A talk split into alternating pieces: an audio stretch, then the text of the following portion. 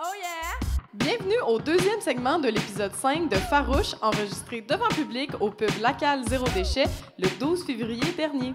Cet épisode est une présentation d'Eros et compagnie. Bonne écoute! Hey, de retour! À Farouche! Le pod... Ouais! Merci! Farouche, le podcast où les hommes hétéros ne sont les bienvenus que dans la foule. Là, ils ne peuvent ni nous interrompre, ni nous voler du temps d'antenne. Voilà. C'est maintenant l'heure euh, du segment Eros! Oui! Et compagnie. Eros, Oui. c'est compagnie. Oui, parce qu'on serait pas un vrai podcast humoristique au Québec si on n'était pas commandité par Eros. Que Dieu les garde, ils nous donnent de l'argent. Alors, à chaque épisode maintenant, on aura un jouet, un accessoire, un super cossin, gracieusement envoyé par nos amis de chez Eros et compagnie, à faire deviner. Parce que, pour des féministes comme nous, c'est super important de valoriser une sexualité positive et d'empouvoirer tout le monde à s'épanouir et en parler sans tabou. D'accord? D'empouvoirer? D'empouvoirer. Non, mais c'est ça, empowerer en français. Genre. En tout cas, là-dessus, je suis pas d'accord avec le go. Je trouve qu'on aurait dire le mot en anglais. OK, empowerer. Ben non, je. Euh, donc là, moi, je vais me bander les yeux et peut-être chier mon make-up et tenter de deviner au toucher quel est le jouet. Oui! Et là, tu vas nous faire un bon play-by-play de chaque micro-chose que tu sens. C'est tellement épeurant de se bander les yeux devant plein de monde comme ça. J'ai vraiment peur. Je me sens... OK. Bouh! OK, non, c'est pas vrai. Ah, Alors. mon Dieu! OK. Alors, euh, Coralie va nous faire un play-by-play. Elle va commencer par le toucher à l'extérieur parce qu'il vient dans une petite euh, pochette de velours. Attends, ça, j'ai ça N'est-ce pas? toi. Faut pas, oui. On va lire la description plus tard.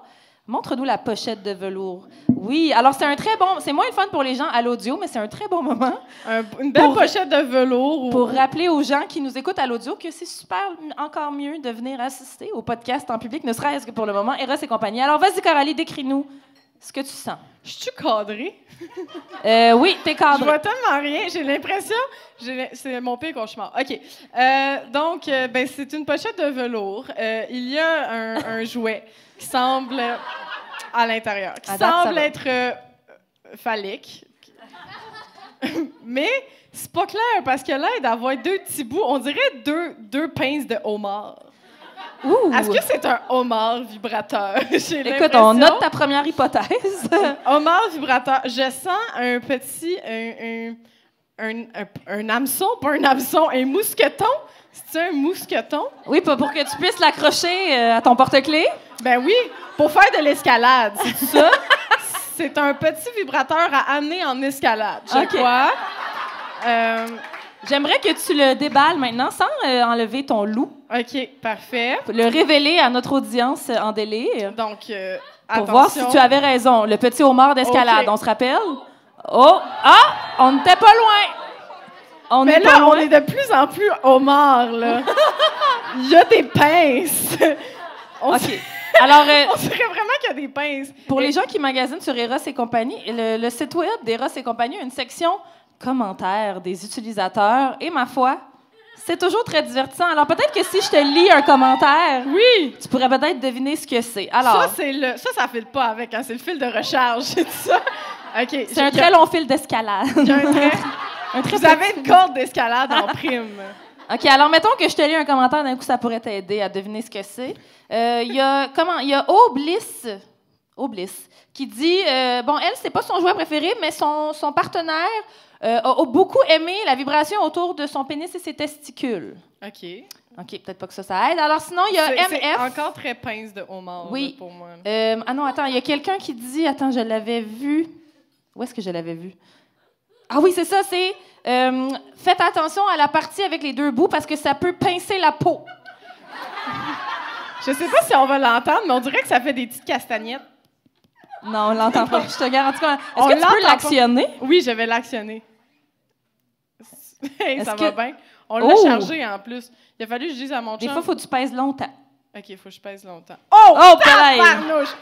OK, c'est Euh. une pince de homard qui vibre et, et ça vibre euh, pas, pas qu'un peu. Je vais, je vais le faire entendre au micro.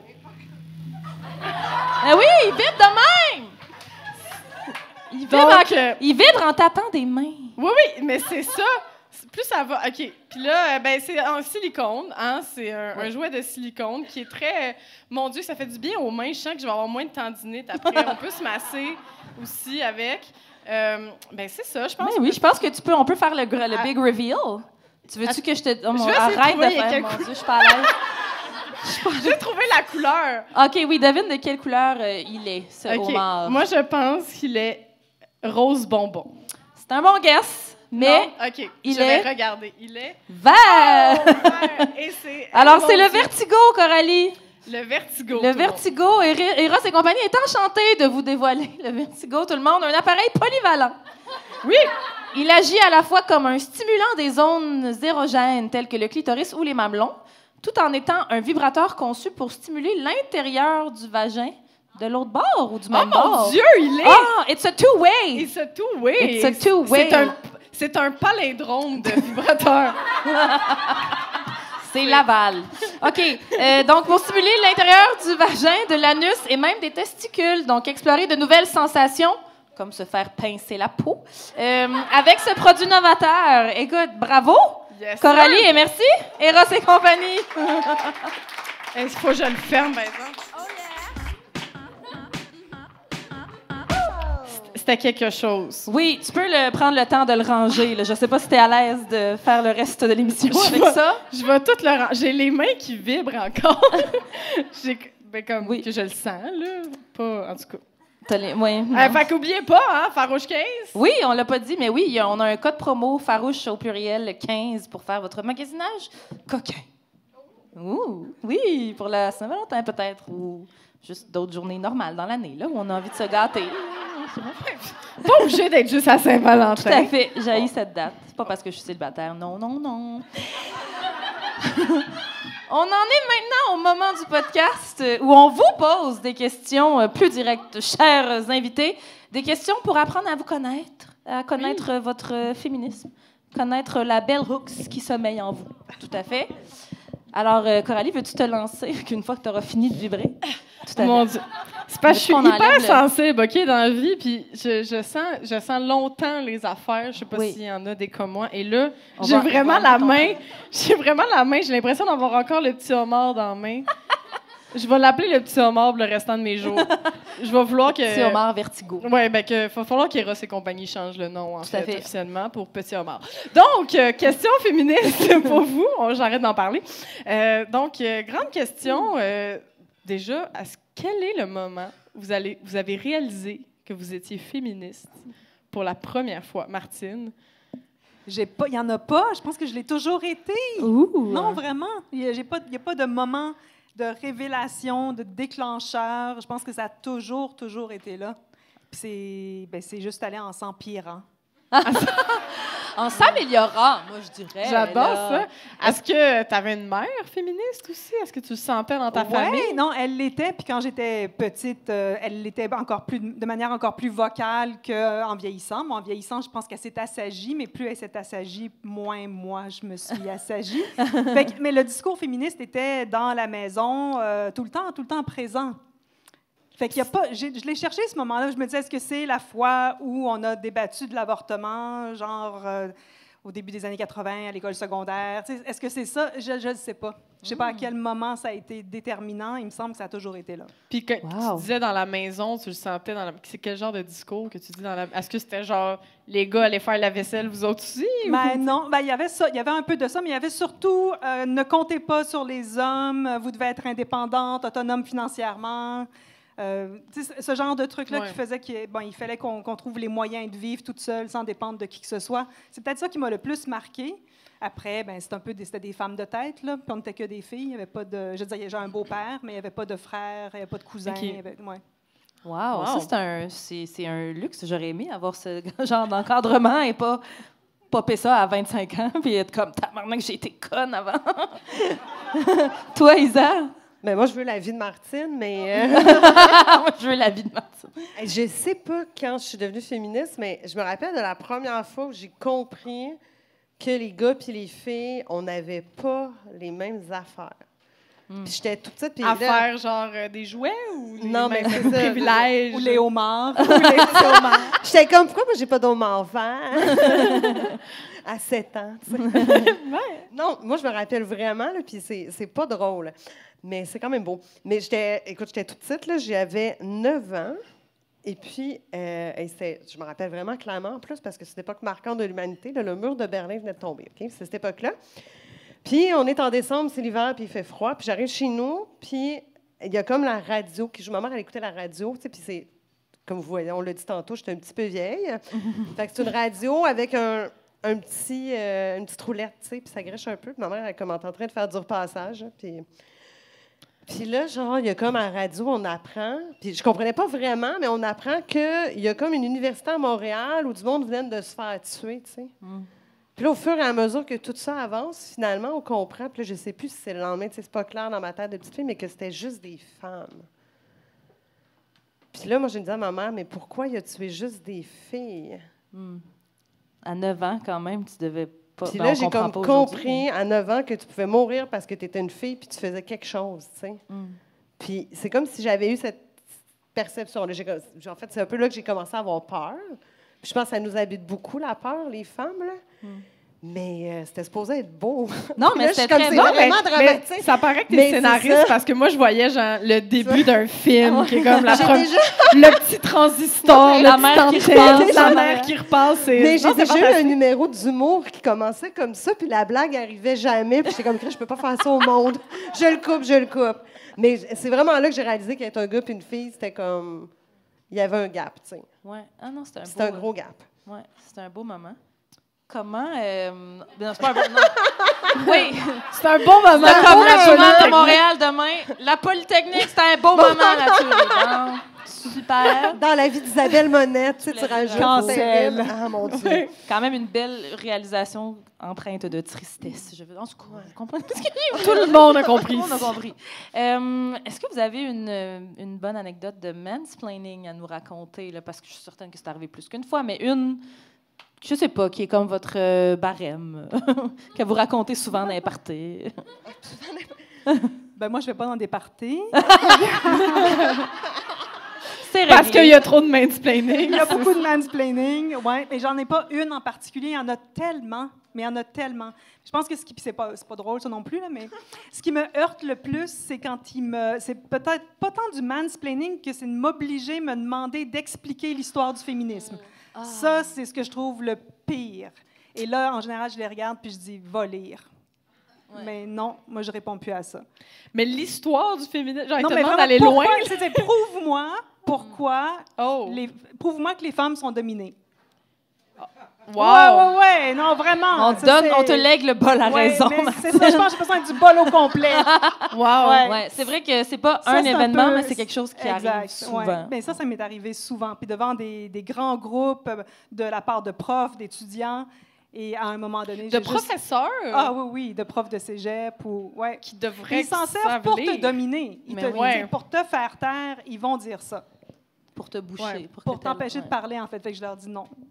Puis il y a une fois où il est, il est parti en faisant beaucoup de bruit. Hmm. Et après, tout le monde était mal. Puis on m'a dit, mais pourquoi t'as refusé de répondre à la question? Ah, Ouais. Mais pourquoi, mettons?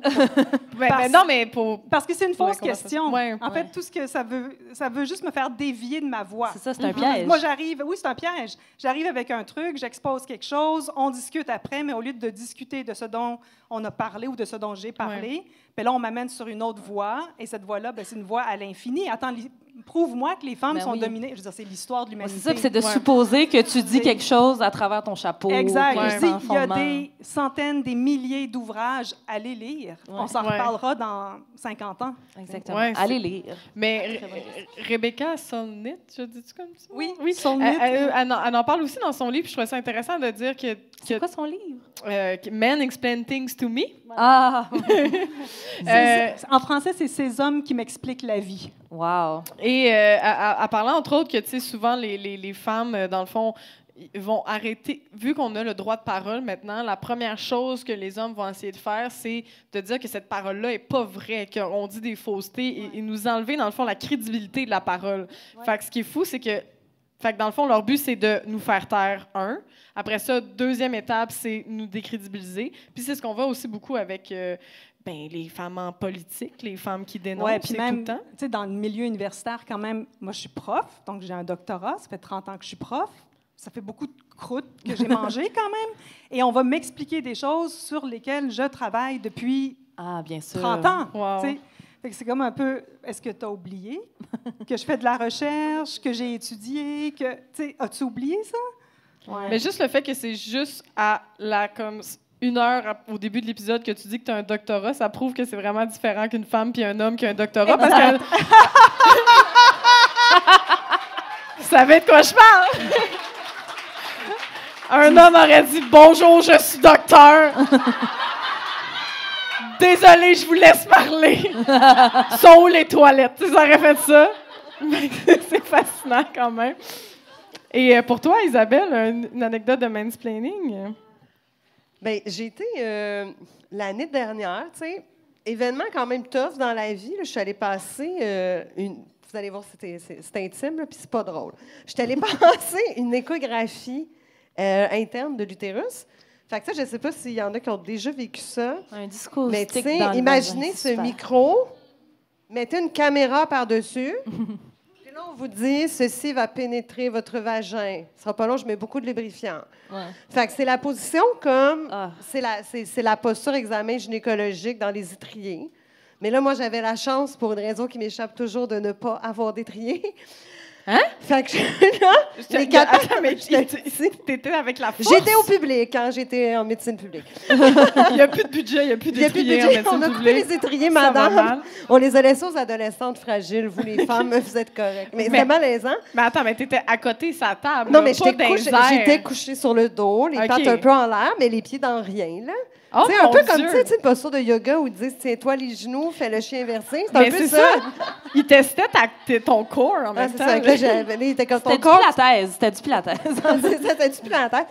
Fait que je suis comme ça, puis là, le médecin, tu sais, commence, je dis bien le médecin, euh, tu sais, comme, qui avait tout ce qu'il faut pour que j'ai décidé dans ma tête que c'est un boomer de Blainville qui s'appelle Denis qui joue au golf. Fait que Denis est là, puis là, il me fait le truc, puis tu sais, moi, je suis super inconfortable, puis il me dit, ah, c'est beau, puis il y a un petit moniteur à côté de lui, tu sais, fait qu'il regarde mon vagin puis mon utérus en direct, tu sais. Fait que là, il me dit, c'est beau, il n'y a rien, il n'y a rien. Ben c'est beau, madame, vous avez rien. Mais là, qu'est-ce que tu veux que je réponde, tu sais? Puis là, il me dit, ben voyons, madame, c'est une bonne nouvelle. Vous pourriez sourire. Voyons. Puis là, je suis comme, mais Denis, par où commencer? Fait que c'était comme, tu sais, me mansplainer mon attitude, ensuite invalider comment je me sens. Tout en ayant un micro dans le vagin. Ouais, ensuite, euh, ensuite, il a sorti le micro, il a enlevé ses gants, il m'a souhaité une bonne journée, il est parti, puis je suis restée seule dans mon lubrifiant. Ah, pas- magnifique. Mm, parce que t'as pas souri. Tu vois, ça paierait de sourire. Si j'avais souri, j'aurais peut-être eu la petite serviette. c'est là qu'il aurait sorti les étriers, je pense. Tu les as pas mérités. Moi, là, je sais pas vous. Là, je veux pas. En tout cas, on est à farouche, OK? Fait que je vais dire des choses farouches. Moi, je fais pas confiance aux hommes du, du- monde de la santé. Je veux pas, je veux pas dire qu'ils sont tous men de la santé, n'est-ce pas? Mais moi, quand mon- de plus en plus que je me radicalise, plus ça avance, puis plus juste je lis des livres, moins j'ai envie que les personnes responsables de me maintenir en vie soient des hommes. Je sais pas si c'est juste moi. Moi, jusqu'à genre du gynéco à genre l'ostéo, là, c'est comme touche pas ma clavicule de même, je sais pas. Mais moi, c'est pas genre les spécialistes en tant que tel. C'est pas l'individu en tant que tel qui me soigne, mais ce qui me fait capoter en santé, c'est que, tu sais, on a tellement fait de recherches sur la santé masculine, là, Ouais. qu'on leur a inventé des pilules pour avoir des érections puis des cœurs avec des batteries quand ils font des infarctus. Puis nous autres, les femmes, là, une fois par mois, on se met de la lavande, c'est parce qu'on a mal au ventre puis qu'ils n'ont encore rien trouvé pour nous autres. Oui. C'est ça qui me fait capoter avec la santé. Non, mais c'est l'anxiété, c'est ça l'affaire. C'est dans votre tête, mesdames. Nous autres, c'est de l'anxiété. On est anxieuses. Non, mais c'est vraiment de l'anxiété. Euh, comment. Excuse-moi, allais-tu rajouter quelque chose? Je t'ai interrompu dans ta respiration. C'était mon anxiété. C'est correct. Euh, comment se manifeste, c'est très large, là, on peut euh, ramener un peu, mais comment se manifeste votre féminisme à travers votre pratique artistique?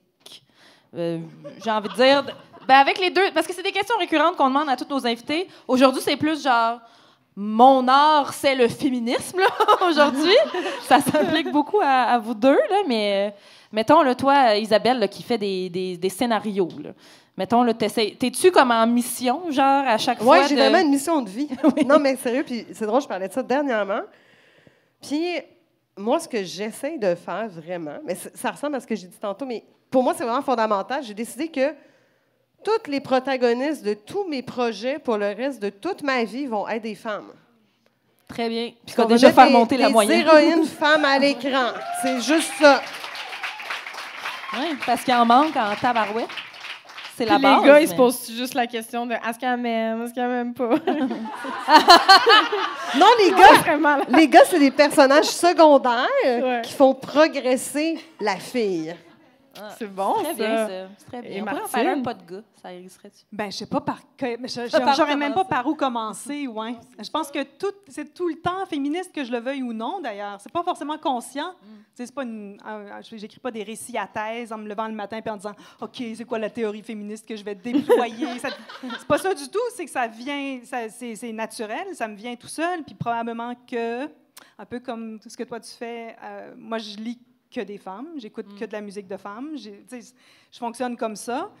Euh, puis je cherche où sont les femmes. Fait que quand j'écris un livre, en général, comme le dernier que j'ai fait, c'est elle est où cette femme, qui était-elle, et derrière elle, il y a qui qu'on a oublié ou qu'on veut oublier ou qu'on veut ignorer? Fait que c'est toujours contre l'invisibilisation des femmes, Ouais. les Ah. faire exister. Puis c'est drôle, là, ça me fait penser à quelque chose parce que moi, je vais l'admettre. J'ai lu un livre de Martine que j'aime beaucoup, qui est un peu devenu une Bible. Puis, c'est un livre qui s'appelle Thelma, Louise et moi. Parce que et Louise, c'est un grand film féministe. Moi, j'adore ce film. Et là, je me disais tout le temps, ah, Ridley Scott est un excellent réalisateur. Et c'est le gars qui a réalisé le film. Mais derrière lui, il y a une femme invisible qui est la scénariste du film.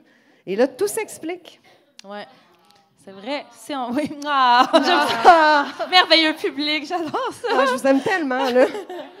Mais oui, il y a tout le temps. Derrière euh, chaque monsieur incompétent se cache beaucoup de femmes Non, qui mais, ont non, non, mais. Ridley- par exemple, Ridley Scott est un réalisateur extrêmement compétent là, qui a fait d'autres personnages de femmes assez mémorables aussi dans des œuvres.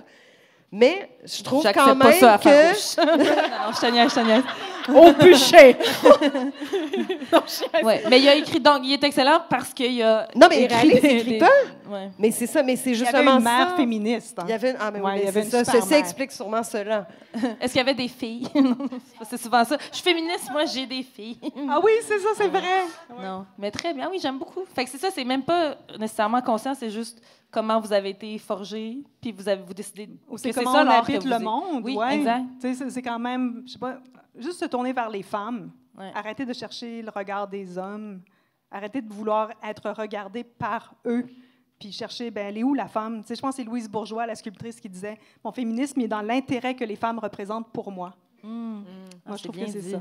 Puis tu sais, c'est ça. Puis aussi, à un moment donné, tu te rends compte, tu sais, je sais pas, mais sais, on peut tout ça à un moment donné aussi entre nous, tu sais, s'aider. Parce que, tu sais, les boys clubs, ça marche pourquoi, tu sais? Parce qu'ils se tiennent. Mm. Puis, à un moment donné, moi, j'ai réalisé ça il y a quelques années, tu sais. Puis, je me disais, aïe, aïe, tu sais, je suis scénariste. Je ne vais pas réaliser, mon long métrage, je suis scénariste. Mais je pourrais peut-être penser travailler avec une réalisatrice femme, tu sais. Ouais. Fait que c'est ça aussi, tu sais. Puis, je pense que si on veut, comme, habiter le monde en tant que femme, il faut se l'approprier, puis il faut essayer de le construire aussi ensemble. Puis ça, c'est pas rejeter les hommes, là. C'est juste se construire à travers ce qu'on est, là. C'est bien correct. Tout à fait. D'ailleurs, c'est ce que la candidate montre. Oui, Et on on, va dire, la scénariste, c'est Isabelle Langlois. Oui, Il Isabelle faut la nommer. Oui, Mais c'est, mais c'est ça que cette, ce- cette série-là réussit à montrer, c'est comment les femmes développent des vraies complicités, un vrai I have your back.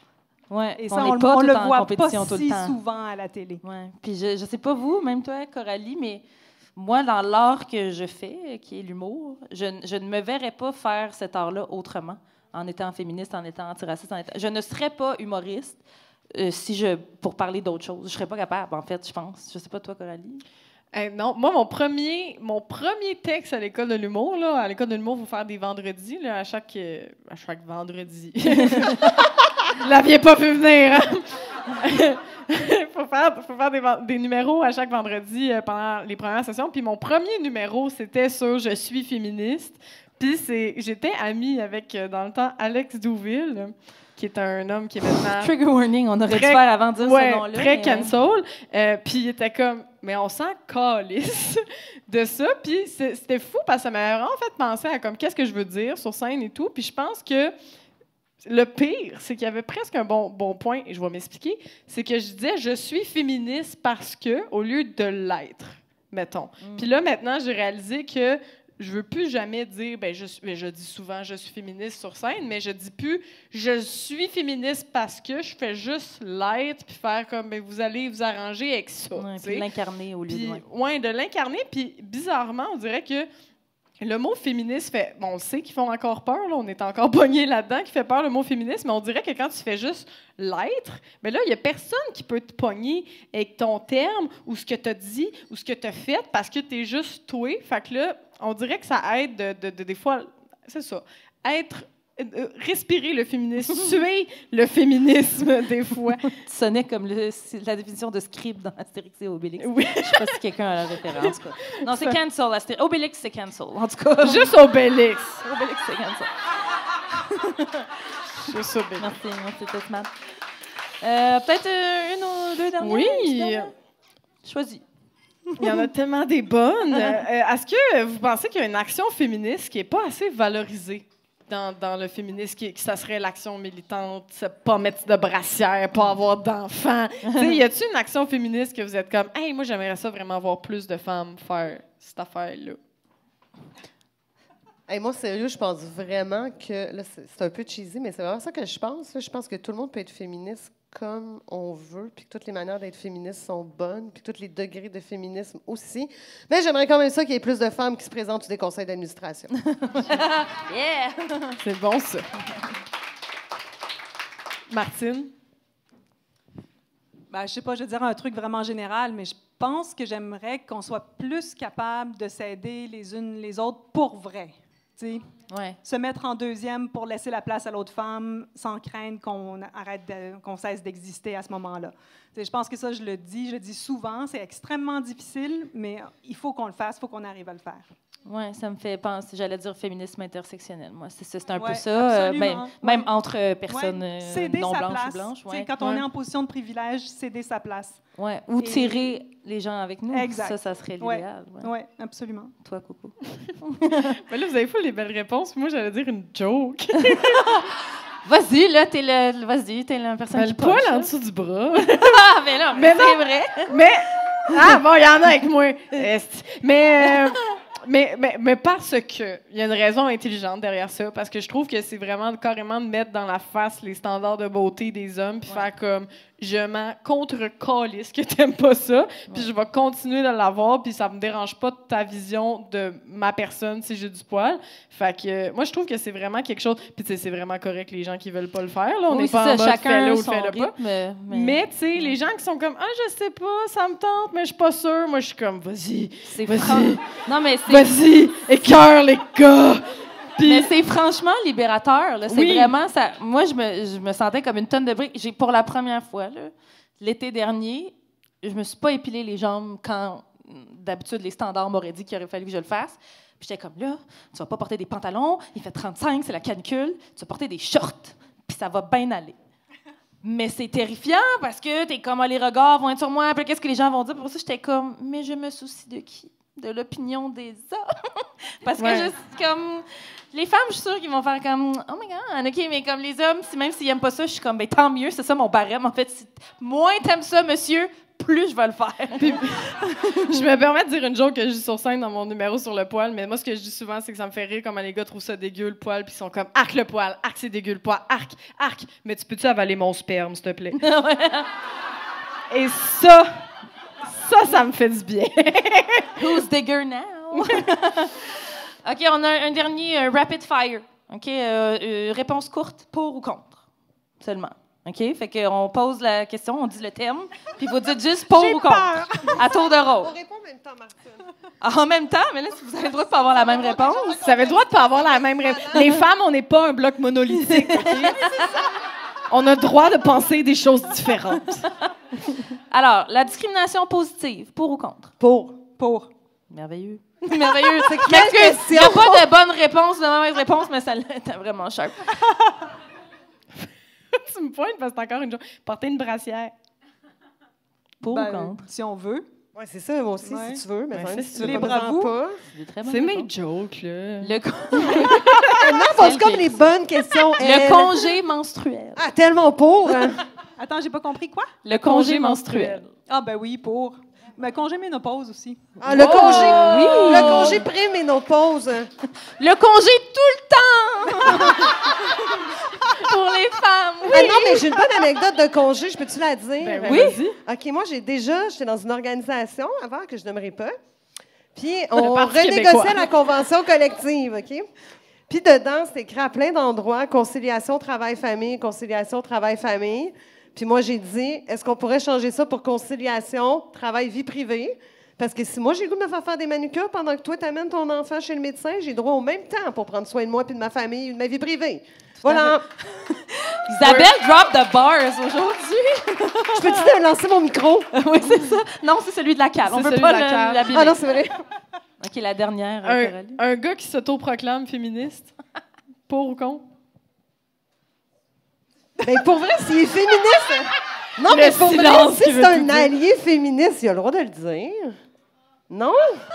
Non, mais à débattre, je m'attends à Martine n'a toujours pas répondu. La foule n'est pas d'accord. à Mais je peux me 100%. Ah, yes. Non, mais la controverse. fait- Non, mais mettons- c'est bon, la controverse Mais pour un mettons, podcast. quand, quand tu parles, puis à un moment donné, il fait genre... Non, mais tu sais, moi, je dis ça, je suis féministe. là. Ouais, OK, mais ça, c'est non, là. Vu de même, c'est non. Mais ça, c'est non. Mais admettons qu'un gars jase avec un autre gars qui dit des choses abjectes, puis que l'autre dit euh, Excuse, mais moi, je pense quand même que c'est cool d'être féministe, je suis un peu féministe. Voici mon point de vue ouvert et allié et bienveillant. Ce gars-là a le droit de dire qu'il est féministe. Oui, mais là, tu dresses le portrait d'un homme féminin. On n'aurait jamais fait ça à Farouche, nous autres. Là. Tous les hommes sont mauvais. Non, non, non, non, mais c'est vrai. Oui, oui. Non, non. Qui Non, va non. le couper au montage? Moi? Non, non, mais c'est vrai, c'est vrai. Les gars, parlez entre vous autres. là. Nous autres, on est tannés. Oui. non, non, mais... euh, Lisez des livres, parlez-vous entre vous autres. C'est c'est bien, c'est bien. Et, euh, Martine, la- pour ou contre? Martine, pour ou contre? Tu l'as juste dit, puis on a vu comme un frisson lui traverser l'échine. Pour et contre. voilà, les Oui, nuances. oui, tout à fait, c'est vrai. OK, le terme masculinité toxique. Pour ou contre? Mais pour, si quelque chose est toxique, on a le droit de le nommer. Ouais, la question, c'est est-ce que la masculinité, point, a besoin du mot toxique à côté pour qu'on comprenne.